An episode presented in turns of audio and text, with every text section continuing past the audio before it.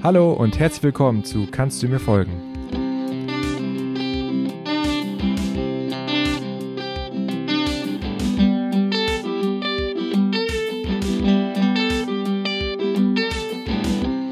In der heutigen Folge geht es um einen Interpretationstext mit einem sehr speziellen Fokus. Der Titel des Aufsatzes lautet Die Barbo-Jacke, ein Dingsymbol über Christian Krachts Faserland. Es geht also ganz speziell um die Barbo-Jacke und ihre Bedeutung für den Roman. Verfasst wurde der Aufsatz von dem Literaturwissenschaftler Kai Bremer, der an der Universität Osnabrück den Lehrstuhl für deutsche Literatur der frühen Neuzeit im europäischen Kontext innehat. Christian Krachts Roman Faserland ist 1995 erschienen und erfreut sich seitdem anhaltender Beliebtheit, auch für Romane der 2020er Jahre dient Faserland noch häufig als Orientierungspunkt. Erzählt wird der Roman von einem namenlosen Ich, das ein großes Fable für Markenprodukte besitzt. Besonders häufig und besonders auffällig finden dabei Barbo-Jacken Erwähnung. Insofern überrascht es wenig, dass sich Kai Bremer in seiner Analyse des Romans eben diesen Barbo-Jacken zuwendet. In seinem Aufsatz geht er der Frage nach, welche Funktion die Barbo-Jacke innerhalb des Romans erfüllt und stellt Überlegungen dazu an, ob die Barbo-Jacke eine symbolische Bedeutung trägt. Auf den knappen vier Seiten seines Aufsatzes ordnet er den Roman auch noch doppelt ein. Zum einen in erzählerische Grundmuster und zum anderen innerhalb der Literaturgeschichte. Doch bevor wir uns nun dem Text zuwenden, noch ein kurzer Kommentar. Quasi mit der Aufnahme dieses Podcasts ist Eurotrash, die Fortsetzung von Faserland, erschienen. Bis auf eine kurze Erwähnung haben wir uns den Folgeroman aber für eine spätere Folge aufgespart. Laut den ersten Rezensionen, die ich gelesen habe, findet die Barbojacke aber auch in Eurotrash Erwähnung. Vielleicht kann unsere Diskussion eure Lektüren ja etwas inspirieren. Doch nun zu unserem Gast. Kai Bremer, willkommen im Podcast. Ja, hallo, Herr Müller, grüße Sie. Ja, schön, dass Sie äh, jetzt hier sind. Wir wollen jetzt über Ihren Aufsatz äh, sprechen, aber bevor wir damit anfangen, wollte ich eigentlich gerne nochmal Sie darum bitten, den Veröffentlichungskontext ein bisschen zu beschreiben von Ihrem Text, weil das ja ein nicht so streng literaturwissenschaftlicher Kontext ist. Könnten Sie das vielleicht einmal kurz erläutern? Ja, das kann ich gerne machen. Das ist ein Sammelband, der im Katmos Verlag in Berlin erschienen ist vor einigen Jahren. Und der Anlass war gewissermaßen ein doppelter. Es ging einerseits darum, in der Breite die damaligen und auch einige ehemalige Mitarbeiterinnen und Mitarbeiter des Zentrums für Literatur und Kulturforschung in Berlin zu einem Sammelband zu versammeln. Ähm, das ist mit diesem Sammelband passiert. Ich war damals schon nicht mehr am ZFL tätig, bin aber gefragt worden, ob ich was beitragen kann. Und für mich war, als dann erstmal die Anfrage kam, wir möchten eine, wie es im Untertitel auch des Bandes ja heißt, eine, ba äh, eine Kulturgeschichte der Kleidung schreiben, dachte ich, na gut, dafür bin ich ja nun gar nicht einschlägig. Ich habe mich dann erstmal gefragt, was soll ich denn da machen? Und dann habe ich eigentlich die Frage, die Sie mir jetzt stellen, was ist der Veröffentlichungskontext, die habe ich auch an die Herausgeberinnen und Herausgeber gestellt. Und die sagten dann ja, wir wollen mal so versuchen, wirklich ein breites Spektrum äh, auszuprobieren. Was passiert eigentlich, wenn Leute aus ganz unterschiedlichen Fächern über Kleidung nachdenken? Also Leute, die sich mit Textilgeschichte wirklich auch auskennen, aber genauso auch Literaturwissenschaftlerinnen, Theologinnen, Kulturwissenschaftlerinnen und so weiter. Und das habe ich, ähm, das fand ich eigentlich ganz spannend. Und dann bin ich eben habe ich so ein bisschen überlegt, was könnte das sein und habe eben dann überlegt, ich mache mal was zur Barberjacke. Äh, können wir gleich vielleicht noch drauf eingehen, warum gerade die Barberjacke? Das hat durchaus auch biografische mm, Dimensionen. Der zweite Punkt bei der bei dem Band. Also das war einerseits dieses Experimentelle. Der andere war, das muss man auch sagen, das taucht in dem Band nur so am Rande auf. Ich glaube, ähm, nur durch so einen kurzen Vermerk auf der Titelseite. Das ist gleichzeitig als so eine indirekte Festschrift für die langjährige Leiterin des Zentrums für, Liter äh, für Literatur und Kulturforschung in Berlin gewesen, für Sigrid Weigel. Ja, zumindest das breite Spektrum, das wird ja auch schon der, im Inhaltsverzeichnis deutlich. Das sind ja wirklich Themen zu, also Gedanken zur sowjetischen Schuluniform, sehe ich ja zum Beispiel gerade. Also es gibt ganz viele verschiedene Beiträge. Und genau, jetzt haben Sie schon einmal ganz kurz, sind Sie schon auf die Barbour-Jacke zu sprechen gekommen. Und ich dachte, obwohl wir ja eigentlich in diesem Podcast Ihre Argumentation so ähm, Stück für Stück nachvollziehen wollen, dass wir das auch mal vorziehen jetzt, dieses, äh, diese historische Erklärung sozusagen zur Barbour-Jacke oder was es mit der Barbour-Jacke auf sich hat. Ähm, ich habe mal gezählt, im Roman Faserland kommt die Barbour-Jacke so ungefähr 30 Mal vor. Ähm, oder wenn man jetzt auch Erwähnungen wie Barbour Grün habe ich jetzt auch mal mitgezählt beispielsweise. Ähm, aber können Sie vielleicht einmal ganz kurz sagen, was es mit der Barbour-Jacke auf sich hat?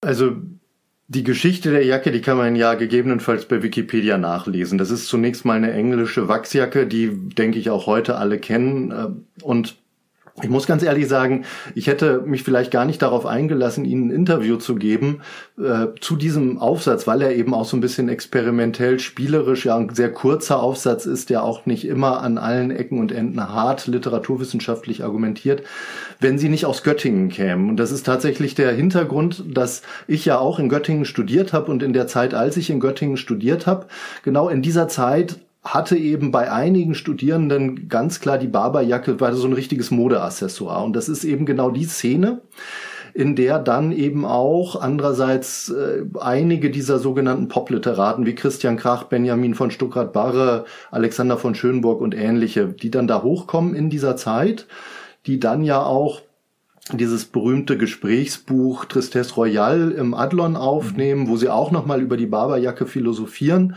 Und die haben damit ja mit dieser Ästhetik der Barberjacke gewissermaßen auch so eine Art Haltung versucht zu verbinden. Also haben, ich glaube, Benjamin von Stuckrad-Barre, ich habe das alles nicht mehr im Kopf, das ist ja auch ewig lange her, ähm, versuchte sogar mal mit den verschiedenen Farben der Barberjacken, also den eher grünen, die in eine politische Richtung zu tun und die, und die braunen in eine andere. Also ähm, ich hatte eine braune Barberjacke, ich weiß aber ehrlich gesagt nicht mehr, wofür das steht. Aber es war tatsächlich so, dass es in Göttingen häufig ähm, Kneipen gab, wo man äh, auch etwas abfällig durchaus sagte, es ist eine Barberjackenkneipe und damit wurde signalisiert, wer da sitzt, der ist jetzt nicht zwingend irgendwie der Antifa beispielsweise anzurechnen. Das sind eher Leute, die, sagen wir mal, aus einem äh, mittleren, vielleicht unpolitischen, in manchen Konstellationen durchaus auch rechten äh, politischen Spektrum kamen.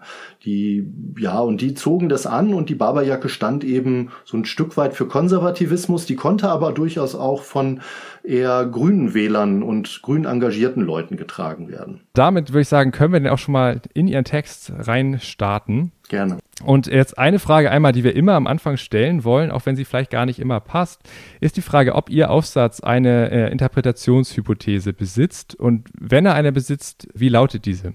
Ja, also ich bin mir jetzt gerade, nachdem Sie sich gemeldet haben, gar nicht mehr so sicher, wie sehr die da ist. Ich habe dann, äh, als Sie angefragt haben, darüber nachgedacht und bin zu dem Ergebnis gekommen, dass ich damals eine Interpretationshypothese klar hatte, nämlich die, dass diese Barberjacke gewissermaßen so eine Art Panzer ist für das Ich, das diesen Roman durchlebt.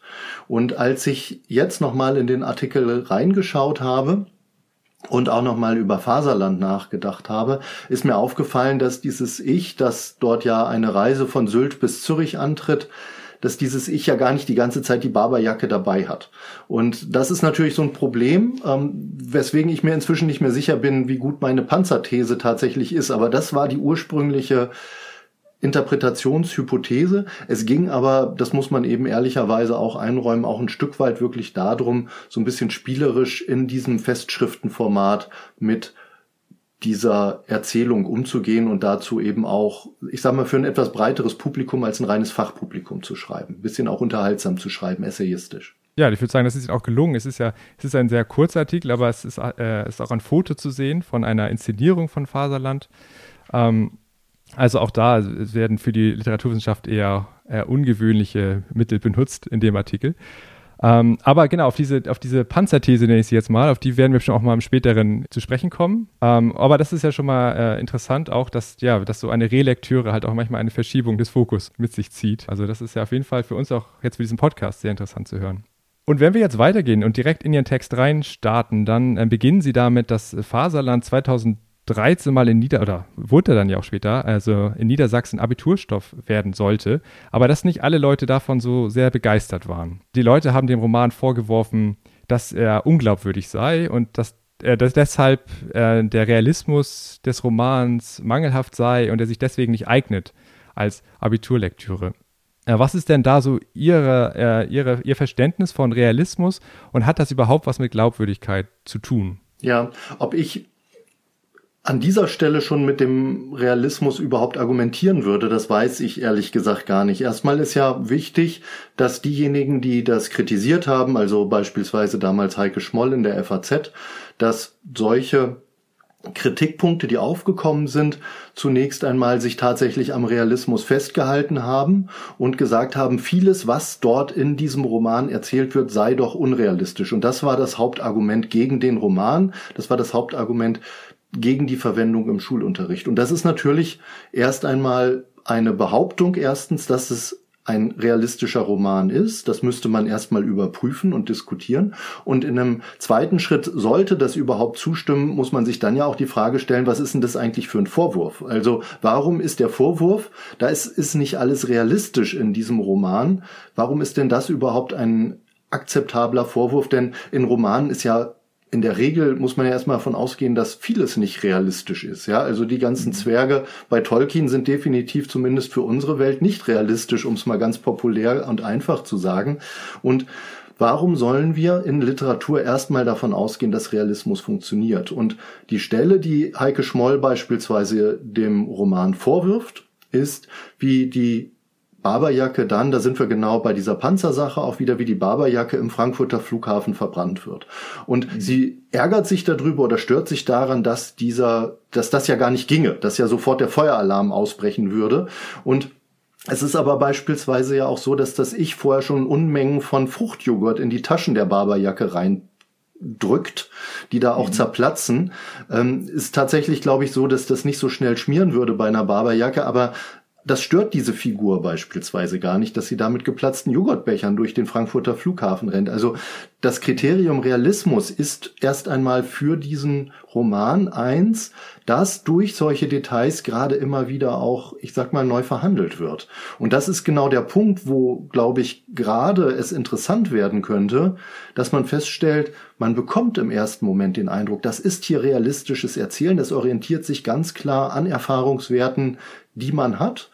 Ja, also diese Erfahrungswerte einer Generation, die jetzt mal Stichwort Barberjacke damit sozialisiert worden ist und wo der Roman aber permanent wieder zeigt, Moment, das, was ich hier erzähle, spielt damit, aber das ist nicht eine eins zu eins Abbildung. Ja, da, ich denke mal, dazu kommt ja auch, dass dieser ähm, Erzähler von Anfang an sehr launisch ist und auch, also es gibt ja diesen Begriff des unzuverlässigen Erzählers. Äh, und das ist hier in meinen Augen schon angebracht bei diesem Roman. Also man, man weiß gar nicht genau, was man dieser Erzählinstanz überhaupt, diesem Ich-Erzähler überhaupt äh, glauben kann. Und ich glaube ja, Glaubwürdigkeit ist sicherlich nicht eins der, der, auch nicht mal eins der selbsterklärten Ziele des Romans. Ganz bestimmt nicht. Also ob das so ein, so ein klassisch äh, unzuverlässiger Erzähler ist oder nicht, das wäre nochmal eine zusätzliche Fragestellung.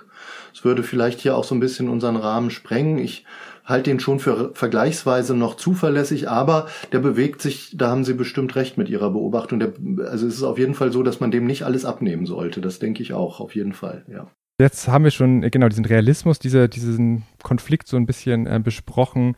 Jetzt, wenn wir jetzt nochmal weiter in Ihren Text reinschauen, dann ähm, kommen Sie auf das Ding-Symbol, das ja auch schon im Titel anklingt, ähm, zu sprechen. Und da wollte ich Sie auch einfach mal fragen, was ist, ist überhaupt ein Ding-Symbol?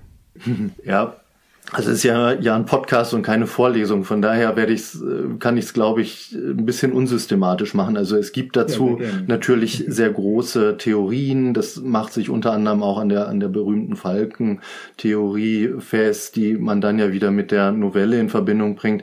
Ich spule jetzt mal auch wenn ich das vielleicht sonst in einer Einführungsvorlesung oder ähnlichem machen würde, hier nicht die Standardrepertoires ab, sondern Schilder, das ist vielleicht auch für Ihre Zuhörer und Zuhörerinnen interessanter, mal so ein Beispiel ab, was ich besonders toll finde in der Literatur, um es so ein bisschen individuell zu gestalten. Also eins meiner liebsten Dingsymbole, das ich zumindest als Dingsymbol begreifen würde, das ist die Wildente von Ibsen. Das ist eben nicht nur ein Theaterstück, sondern eben eine Ente, die auf einem Dachboden lebt, dort eingesperrt ist, eigentlich eine Wildente ist und auf diesem Dachboden, da geht die Familie immer mal wieder, wie soll man sagen, ähm, die tut so, als wenn sie dort jagen würde. Und am Ende wird eben diese Wildente von einer der zentralen Figuren, ähm, wird von Gregers als ein Symbol der, wie soll man sagen, der, der Eingesperrtheit der Familie begriffen und er fordert die kleine Hedwig dazu auf, wie er denkt, diese Wildente umzubringen, um ein Opfer zu geben und dann bringt sich Hedwig aber das kleine unschuldige Mädchen selbst um. Und diese Wildente habe ich eigentlich immer als ein Dingsymbol begriffen, als ein Dingsymbol, das im Text selbst schon als Symbol begriffen wird, eben von diesem Gregors, das darüber hinaus aber auch nochmal nicht nur dann für den Gregers als ein Symbol herhält, sondern das dann auch für die Rezipienten dieses Theaterstücks von Ibsen als ein Symbol der gesamten eingesperrten Situation äh, begriffen werden kann, ganz besonders auch im Hinblick auf Hedwig, die eigentlich auch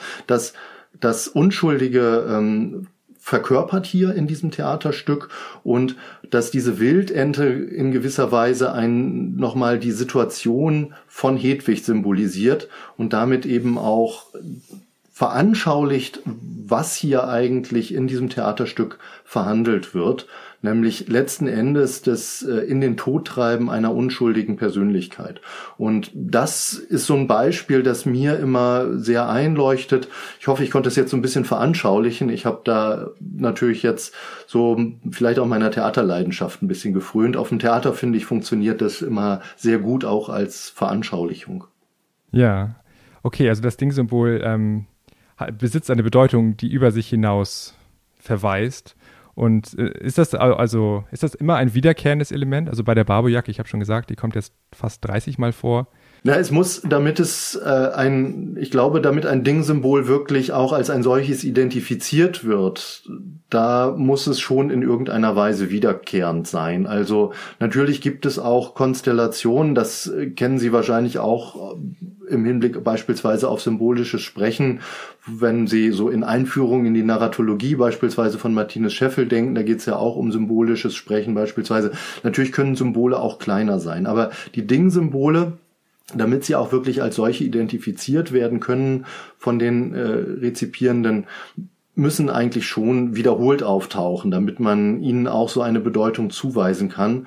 Und deswegen habe ich jetzt natürlich auch dieses Beispiel aus dem Theaterstück genommen, weil da noch dazu kommt, das würde ich aber nicht für notwendig erachten, dass eben auch eine der Figuren selbst diese Wildente schon als ein Symbol begreift, allerdings gewissermaßen als ein falsches Symbol, woraus dann die eigentliche tragische Konstellation am Ende entsteht. Ja, ich denke mal, in Bezug auf Faserland kann man sagen, und jetzt kommen wir zu dem ersten Zitat, das Sie ähm, auch in Ihrem Artikel anführen, dass der Begriff Barbour so oft wiederholt wird, dass Leserinnen und Lesern schon bewusst wird, dass man auf jeden Fall gelenkt wird. Der Blick wird immer wieder gelenkt auf die Jacke und das ist ungewöhnlich. Ähm, und an genau solchen Sachen stößt man sich dann ja beim Lesen und in der Literaturwissenschaft versucht man daran dann oft Sachen festzumachen, ist mein Eindruck. Und jetzt hören wir einmal ganz kurz diesen ersten Auszug aus Faserland. Also, ich stehe da bei Gosch und trinke ein Jever. Weil es ein bisschen kalt ist und Westwind weht, trage ich eine Barbourjacke mit Innenfutter.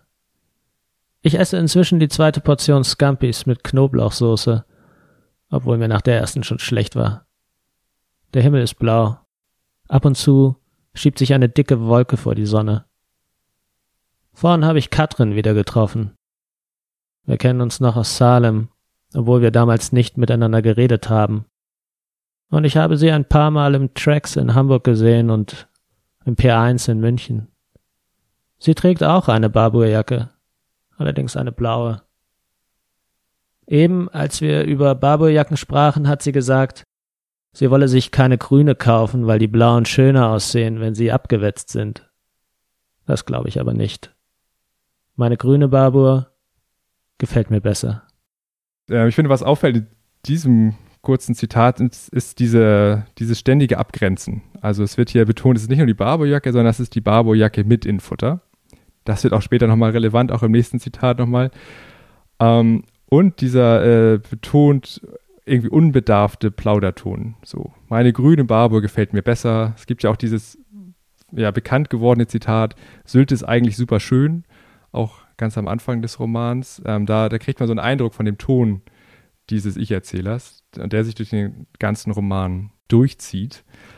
Und Sie machen jetzt weiter in Ihrem äh, Aufsatz, indem Sie jetzt ähm, den Text, oder so würde ich das deuten, dass Sie den Text jetzt ein bisschen einordnen in so erzählerische Grundmuster, die man in der Literaturwissenschaft ähm, häufig sucht in Texten.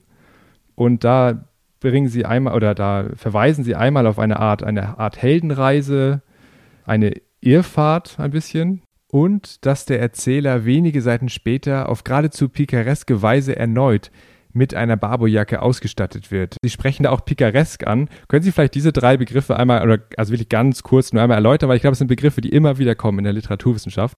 Ja, also was ich, womit ich da spiele, sind einfach verschiedene Kategorien klassisch epischem Erzählens. Also die, die Irrfahrt gibt es natürlich schon seit der Odyssee, die, da ist es ja sprichwörtlich geworden, also schon seit den großen antiken Heldenerzählungen, ähm, die ja an, also ich will das gar nicht zu sehr vergleichen. Odysseus weiß natürlich, wohin er will und kommt dann eben nur über Umwege dort an. Er weiß ja, dass er zurück nach Ithaka kehren möchte. Bei diesem Erzähler weiß man ja eigentlich gar nicht, wo der hin will.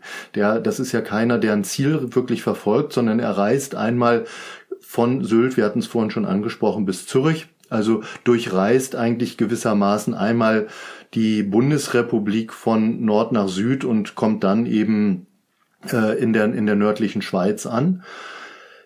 Der, das ist eine, eine Irrfahrt deswegen nicht, weil er das Ziel nicht erreicht, sondern weil er offenkundig gar nicht weiß, wo er hin will. Das Pikareske dabei ist ein bisschen was anderes. Das Pikareske spielt ja dann eher auf Romantraditionen an, die im 17. Jahrhundert entstehen, im späten 16. Jahrhundert, also die Schelmenromantradition, die es beispielsweise bei Don Quixote gibt, die es bei Grimmelshausen natürlich gibt. Das hat ja auch so etwas Reisendes in Stationen, darum geht es mir sehr stark, Reisen in Stationen und dann passiert passiert an einer Station etwas, ein kleines Abenteuer in den antiken, in den mittelalterlichen, in den frühneuzeitlichen Romanen. Hier ja auch ein Stück weit. In Heidelberg beispielsweise gibt es so eine Diskothekenauseinandersetzung, da passieren so kleine Abenteuerchen.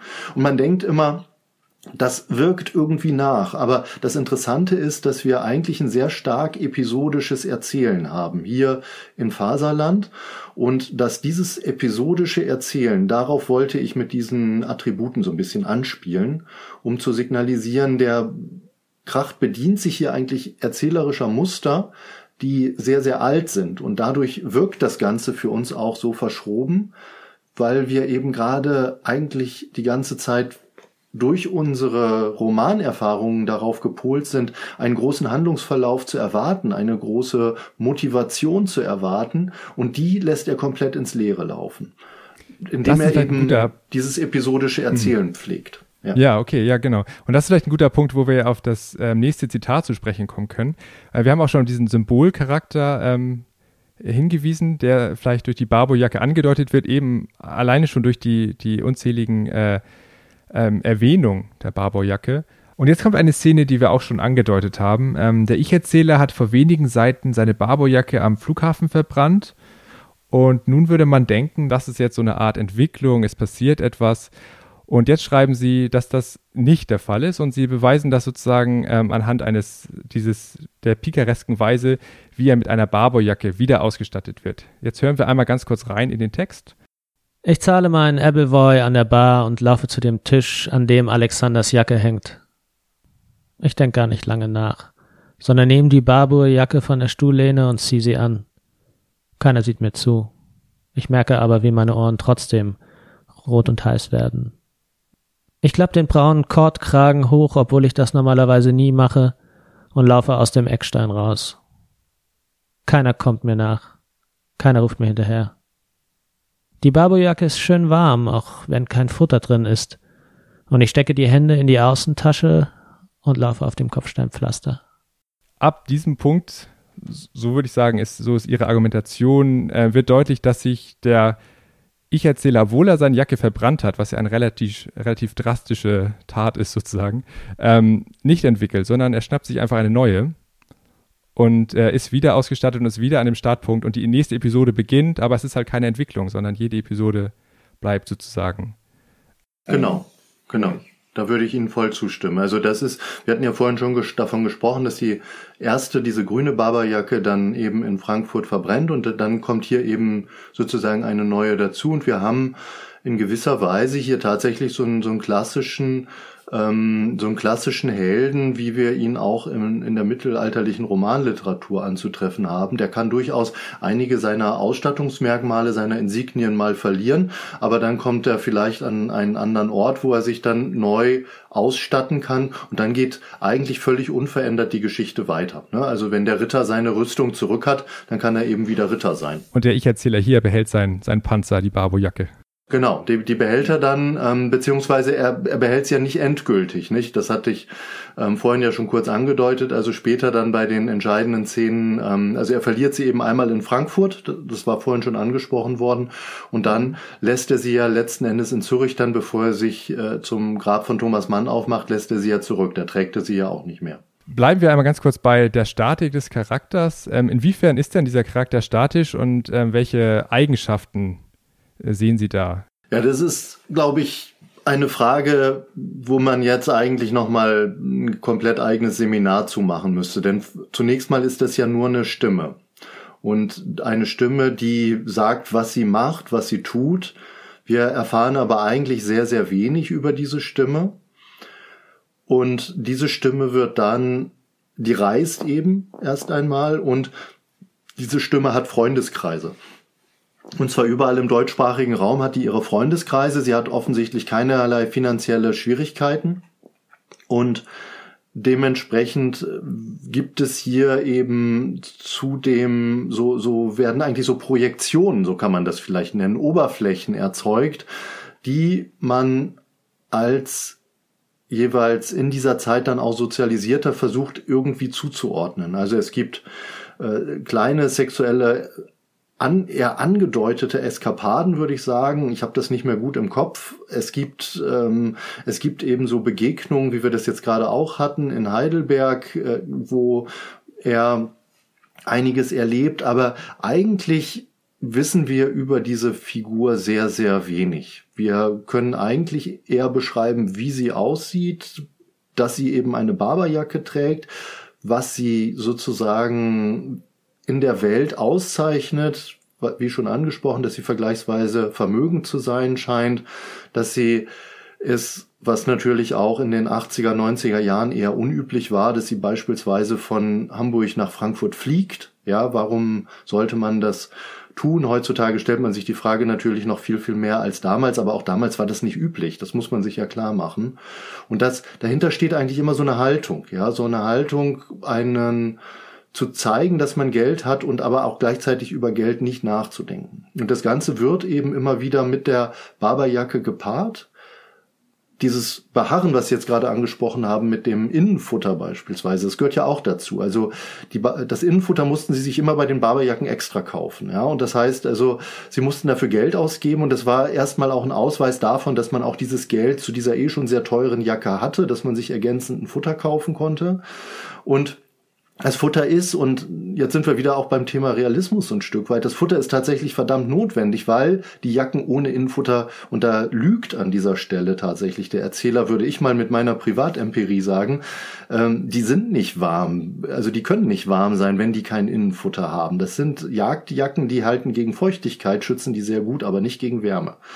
Äh, also das sind alles so, das sind alles so, äh, wie soll man sagen, so Assoziationen, so Gedanken, die dieser Roman provoziert, die aber eigentlich eher gewissermaßen zurückverlagert werden, deswegen erzähle ich das jetzt auch so autobiografisch, zurückverlagert werden in einen Abgleich mit den eigenen individuellen Erfahrungen. Man kann eigentlich den Erzähler selbst ganz, ganz schlecht greifen. Ja, auch in den Aussagen über die Jacke, also allein schon diese Qualität des Wärmens, die wird ja auch so ein bisschen ironisiert. Dadurch, dass er dann im zweiten Fall, also er klaut von seinem Freund Alexander diese Jacke oder nimmt sie mit ähm, und äh, stellt dann aber fest, dass sie kein Infutter hat, aber trotzdem ganz gut wärmt. Also das sind einfach auch so Kleinigkeiten, die, die einen immer wieder rauswerfen. So vor 50 Seiten hieß es doch noch, dass die, dass man das Infutter braucht oder dass es irgendwie eine besondere, ein, ein Plus wäre an Funktionalität. Das scheint dann doch nicht der Fall zu sein. Genau, und das meinte ich eben auch damit, dass diese Jacke dann eben so eine Art literarische Qualität, also das, was ich dann Dingsymbol genannt habe, hat, ja, weil hier eben diese Jacke auf einmal Eigenschaften gewinnt, die sie im Abgleich mit der Realität und, das haben Sie ja gerade richtig dargestellt, auch im Abgleich mit dem, was vorher erzählt worden ist, eigentlich nicht haben kann. Und auf einmal in dieser kalten Nacht in Heidelberg wärmt diese Jacke nichtsdestotrotz. Und es ist immer so eine, eine Selbstverständlichkeit, mit der das dann dargestellt wird.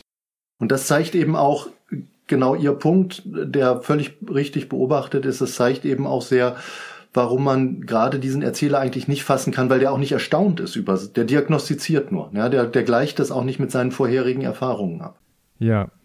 Und trotzdem würde ich jetzt gerne noch einmal den, den Blick zurück auf die Barberjacke werfen, weil Sie, Sie sprechen davon, dass sich in der Barberjacke mehrere erzählerische Momente ähm, kreuzen. Da erstmal so ganz, ganz basal gefragt, was sind äh, erzählerische Momente? Ja, also damit meine ich an dieser Stelle, das müsste ich mir jetzt nochmal genauer durchlesen, also das, was wir gerade schon besprochen haben zunächst einmal, also diese verschiedenen Erzähltraditionen, die hier so ganz leicht aufgerufen werden, also dieses ähm, dieses Suchen nach einem oder dieses Herumirren, das wir angesprochen haben beispielsweise, diese pikaresken Momente, die wir angesprochen haben, diese ähm, diese symbolischen Qualitäten, die die Jacke hat. Also das ist eigentlich erstmal, würde ich sagen, ein, ein Sammelbegriff für Aspekte, die wir eben schon thematisiert haben. Mhm. Genau, also Sie äh, schreiben auch hier von der Dekadenz, der Egozentrik und dem ästhetischen Konservatismus.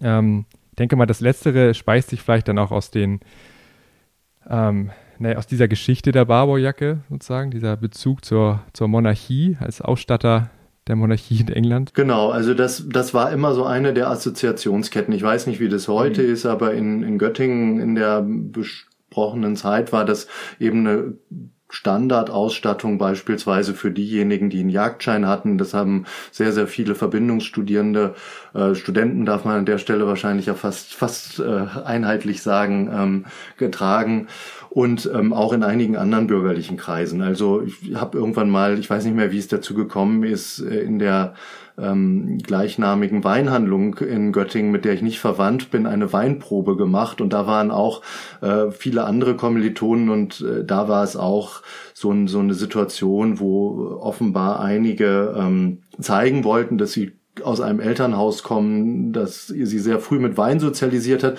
Und mir ist damals irgendwie hängen geblieben, vielleicht hat sich das auch in meiner Erinnerung verklärt, aber ich hatte in Erinnerung, haben die alle Barberjacke getragen. Alles klar, ja. Nach der Lektüre des Romans würde das Sinn machen. Jetzt sprechen Sie aber an, dass es in der Funktion der Barberjacke einen Bruch gibt. Also wir haben jetzt schon einmal diese, diese Statik besprochen, dass die, die Jacke die Statik des Charakters unterstreicht, gerade weil sie die Erwartung unterläuft, dass der Charakter sich doch entwickeln muss, weil man weiß, der Charaktere entwickeln sich ja. Also das wäre sozusagen die, die Erwartungshaltung an so eine Figur. Das ist die Erwartungshaltung, aber die wird eben, das haben wir jetzt ja schon dargestellt, unterlaufen. Ne? Also das genau. ist in dem Moment, wenn auf einem Buch das Label Roman draufsteht, erstmal so die klassische Erwartungshaltung. Und jetzt sagen Sie, es gibt einen Bruch. Also es, das ist die, diese eine Funktion, die die Barbaujacke hat und dann gibt es einen Bruch. Und ich wollte Sie erstmal ganz zum Anfang da diesbezüglich fragen, ähm, wo sehen Sie Anzeichen für einen Bruch? Da muss ich jetzt nochmal zurückfragen, an welcher Stelle taucht der Bruch auf? An der Bruch, also in Ihrem Text ist auf Seite 151 und Sie meinen damit diesen Bruch ähm, in äh, die Szene, an der der Ich-Erzähler am ähm, Friedhof das Grab von Thomas Mann sucht. Und, und da, da geben Sie auch, Sie geben das, Sie schreiben das auch in Ihrem Artikel, ähm, worin sie den Bruch sehen. Aber ich wollte Sie das einfach nochmal jetzt zurückfragen, sozusagen, wo sehen Sie jetzt auf erzählerischer Ebene den Bruch? Auf erzählerischer Ebene ist der Bruch zunächst mal dort zu sehen, dass hier der Protagonist endgültig seine Barberjacke nicht mehr trägt. Also das wäre jetzt auf der Ebene der Symbolik erstmal der Bruch.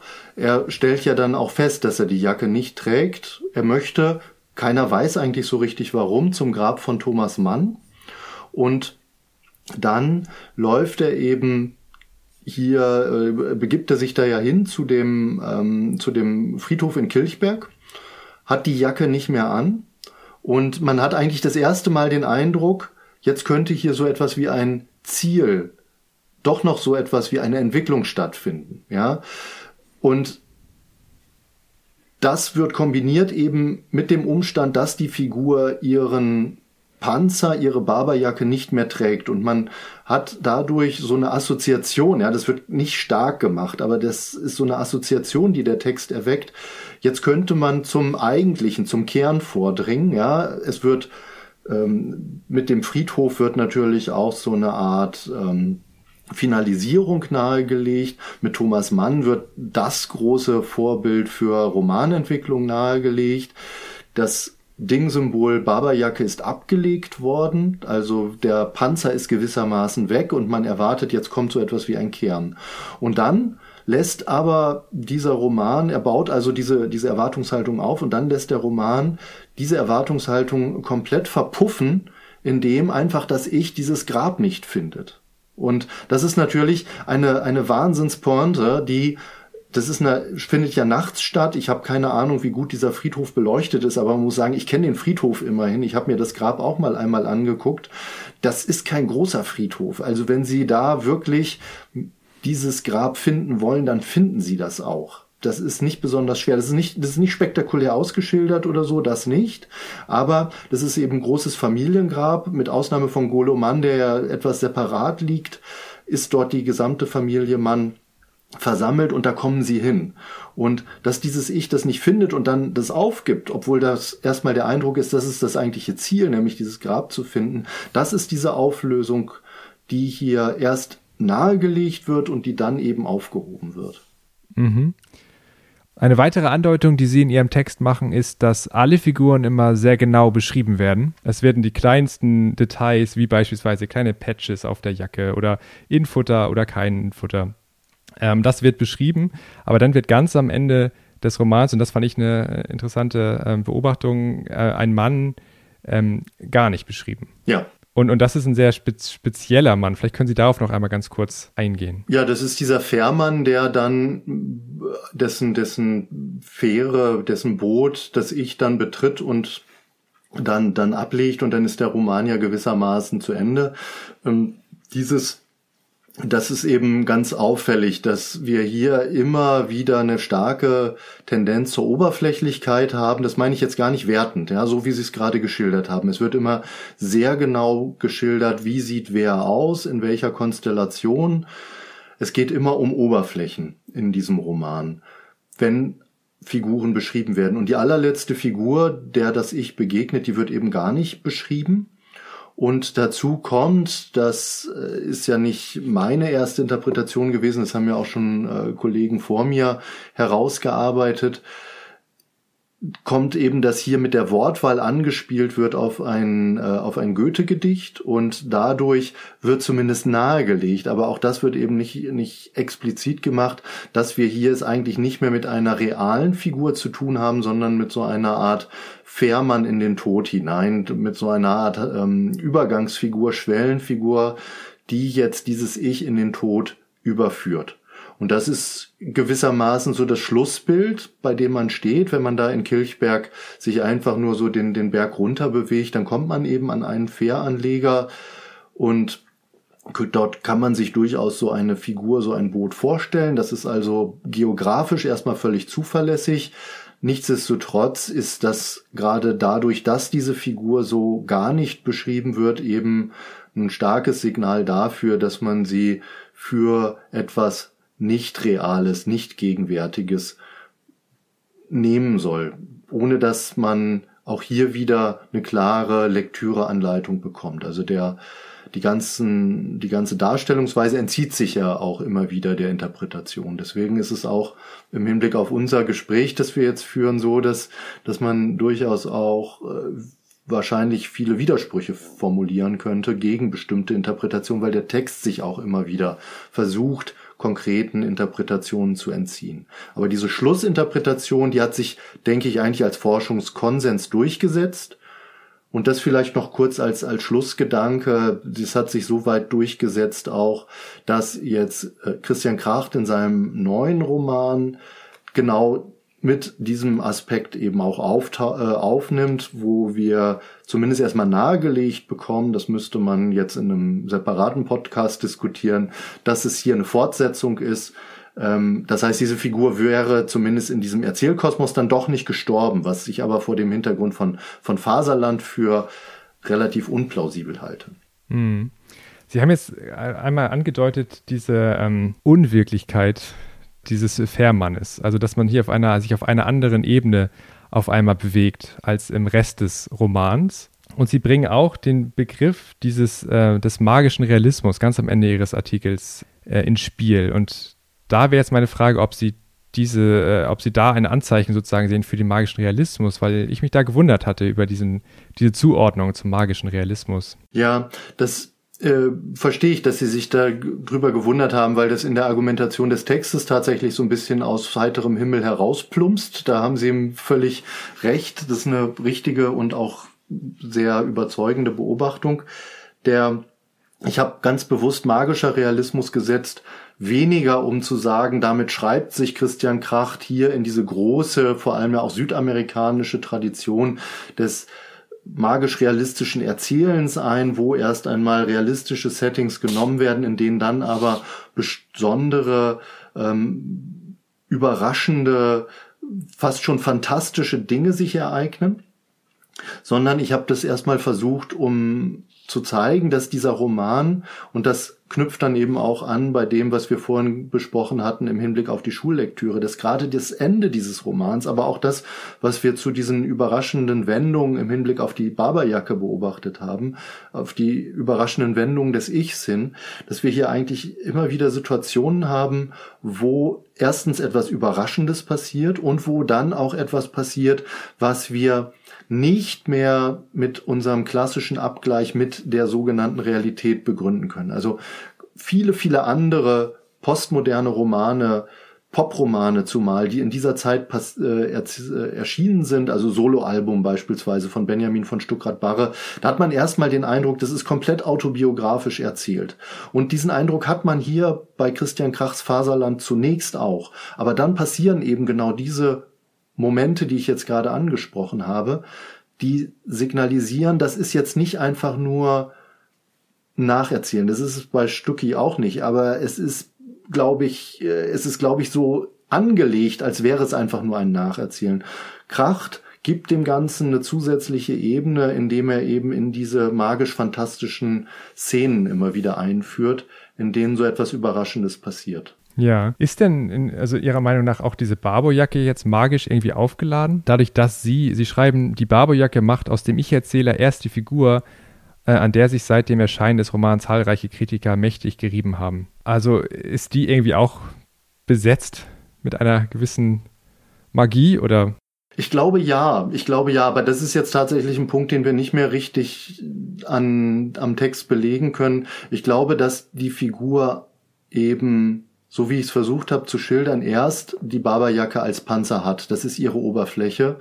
Und wir suchen den Kern dieser Figur, aber sie hat ihn nicht. Und dann verliert sie den, die Barberjacke einmal. In Frankfurt haben wir angesprochen, bekommt eine Ersatzbarberjacke in Heidelberg. Und dann ist sie erstmal sozusagen wieder geschützt. Das Innere oder was auch immer könnte geschützt sein.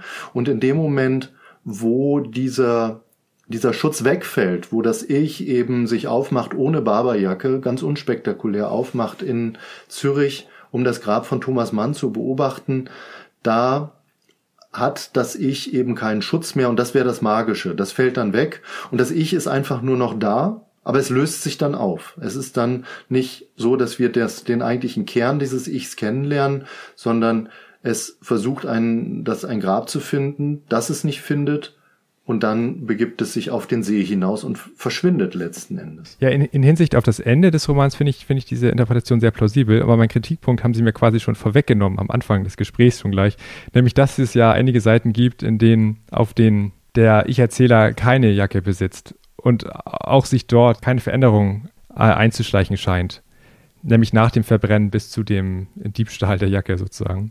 Ja, das ja. ist, das, da haben Sie völlig recht mit der Beobachtung. Also deswegen meine ich ja auch, dass ich vom Ende aus betrachtet durchaus meine These für plausibel halte, aber der eine der Pointen bei Kracht ist eben ganz klar, dass er uns hier nicht äh, gewissermaßen diese Eindeutigkeit der Interpretation ähm, ermöglicht. Also das, das gehört natürlich auch bei ihm zum Erzählen mit dazu. Deswegen kann ich nur meine Interpretation wahrscheinlich machen und ihre Interpretation oder ihr Widerspruch ist ernst zu nehmen und entkräftet auch mein Argument ein Stück weit.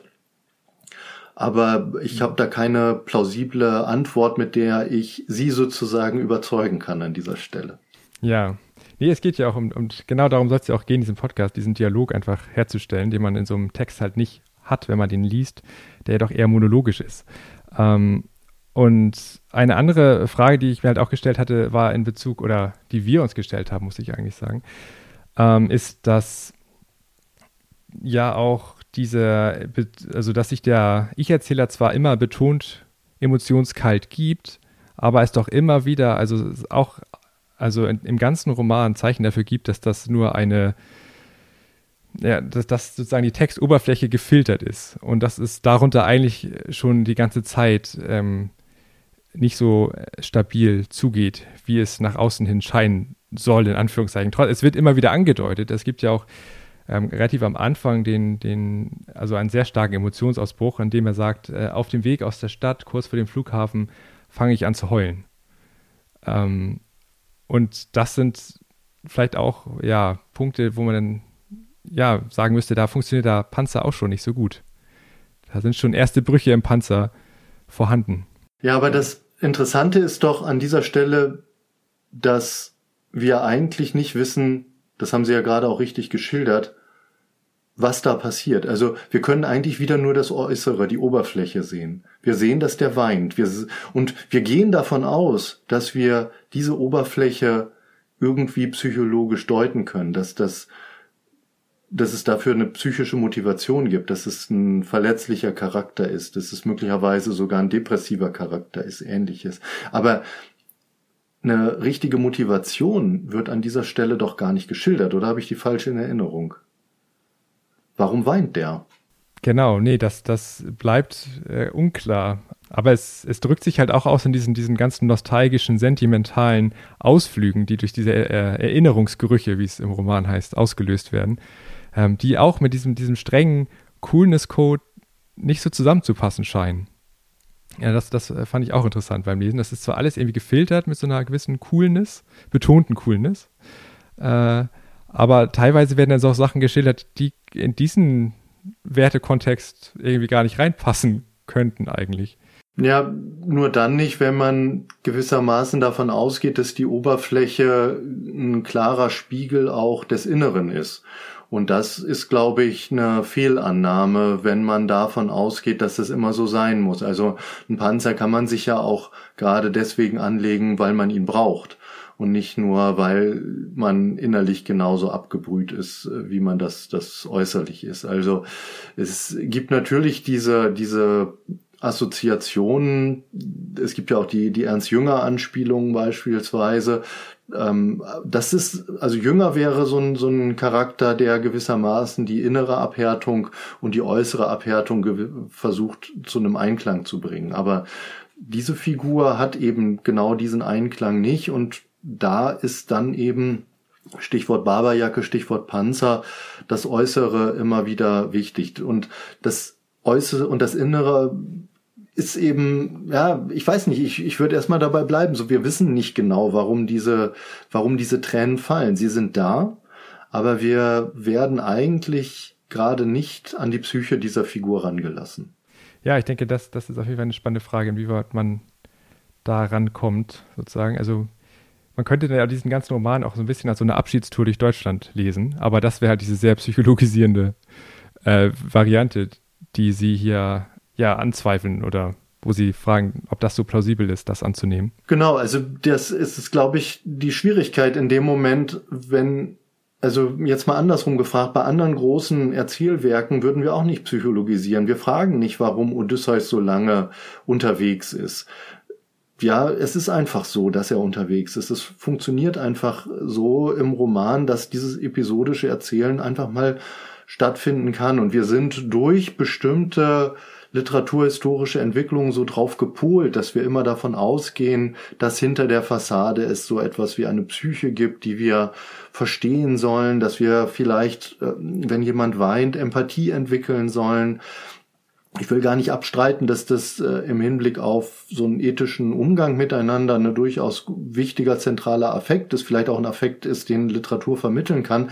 Aber man muss sich, glaube ich, deutlich machen, dass dieser Roman nicht bereit ist, sich in diese Tradition zu stellen. Und es gibt eben viele, viele andere Romantraditionen, die sich einer solchen psychologisierenden Lesart auch widersetzt haben, beziehungsweise die einfach zu Zeiten auch entstanden sind, als es noch gar nicht üblich war, derart psychologisierend große Erzählwerke zu gestalten. Ja, mir scheint auch der Fall zu sein, dass der Roman das schon, also auch äh, damit spielt, mit dieser Erwartungshaltung.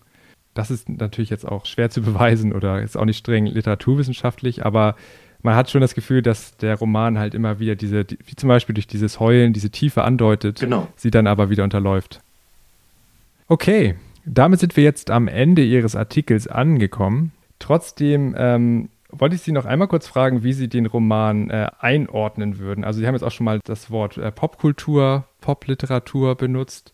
Ähm, Sie, Sie sprechen über Realismus im Roman, also nicht, dass Sie jetzt dem, den Roman den Realismus zuordnen würden, aber Sie erwähnen den Realismus so als einen Orientierungspunkt, den postmodernen Realismus und den magischen Realismus. Wie würden Sie dann den Roman einordnen? Also ich würde den zunächst mal ganz konventionell wirklich als ein Standardwerk inzwischen der Popliteratur einordnen, so wie es, glaube ich, auch inzwischen etabliert ist.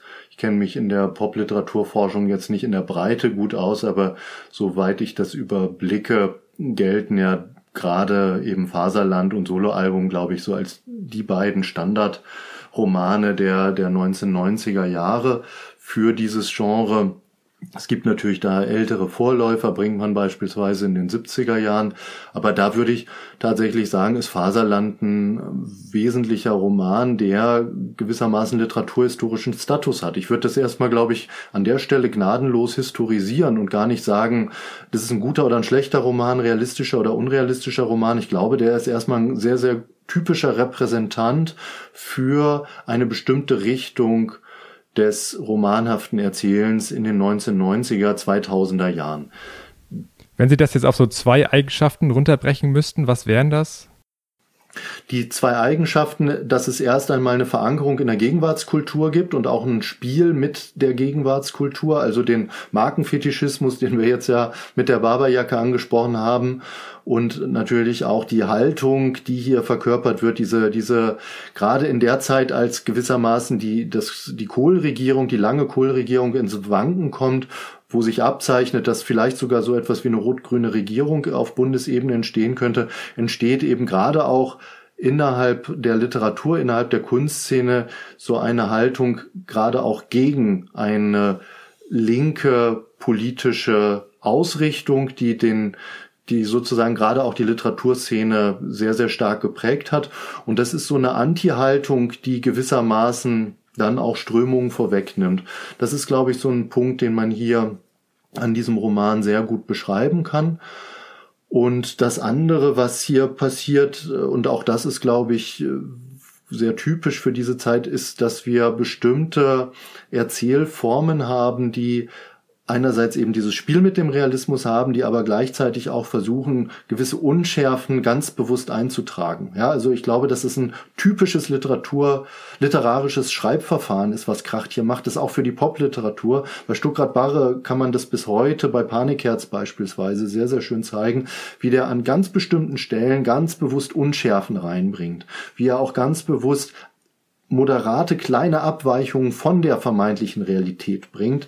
Ja, dass einfach auch dadurch eigentlich permanent wieder man aufgefordert ist, es mit dem, mit der Realität abzugleichen, um festzustellen, hey, das, ähm, das, das kann doch so gar nicht passiert sein, wie es hier erzählt wird. Hm.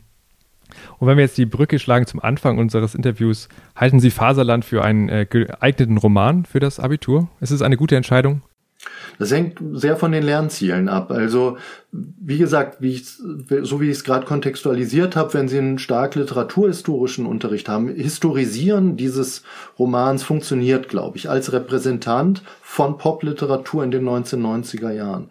Wenn Sie das Lernziel haben, wir haben jetzt sehr viel über Formen von Realismus gesprochen. Wenn Sie eigentlich zeigen wollen, den Schülerinnen und Schülern zeigen wollen, was kann Literatur jenseits der Nachahmung von Realität an fantastischem, an sprachkünstlerischem, an akustischem, an überraschendem vielleicht, dann ist es, glaube ich, kein guter Roman. Das muss man auch mal sagen. Also ich habe Liter als Literaturhistoriker volles Verständnis für die Entscheidung der niedersächsischen äh, Schulbehörden, aber ich finde, eigentlich sollte man doch im Schulunterricht viel mehr das zeigen, was Literatur auch kann. Also ich persönlich fand als Schüler die auch diese ganze neue Sachlichkeit, man kann das so lesen, ja. Ich lese Kästner total gerne, habe ich gar keine Schwierigkeiten mit. Aber diese, diese Versuche, Realität und Literatur immer wieder abzubilden, finde ich persönlich total langweilig. Aber das ist auch eine Geschmackssache natürlich. Also ich fände gerade das Lesen von viel fantastischerer Literatur, von magischer Literatur, wie wir es angesprochen haben,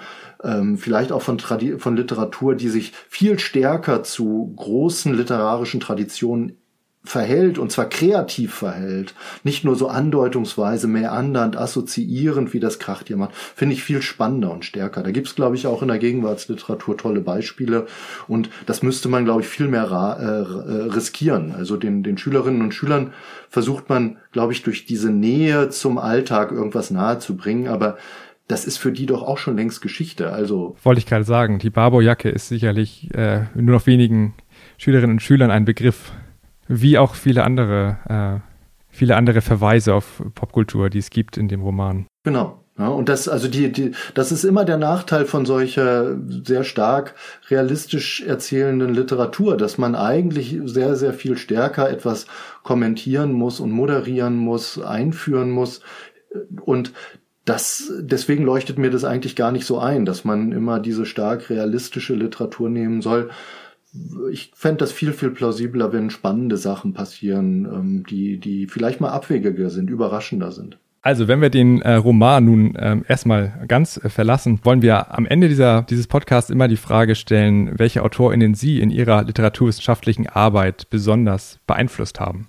Ja, also ich habe, glaube ich, nicht den einen, die eine Lieblingsautorin, Lieblingsautor.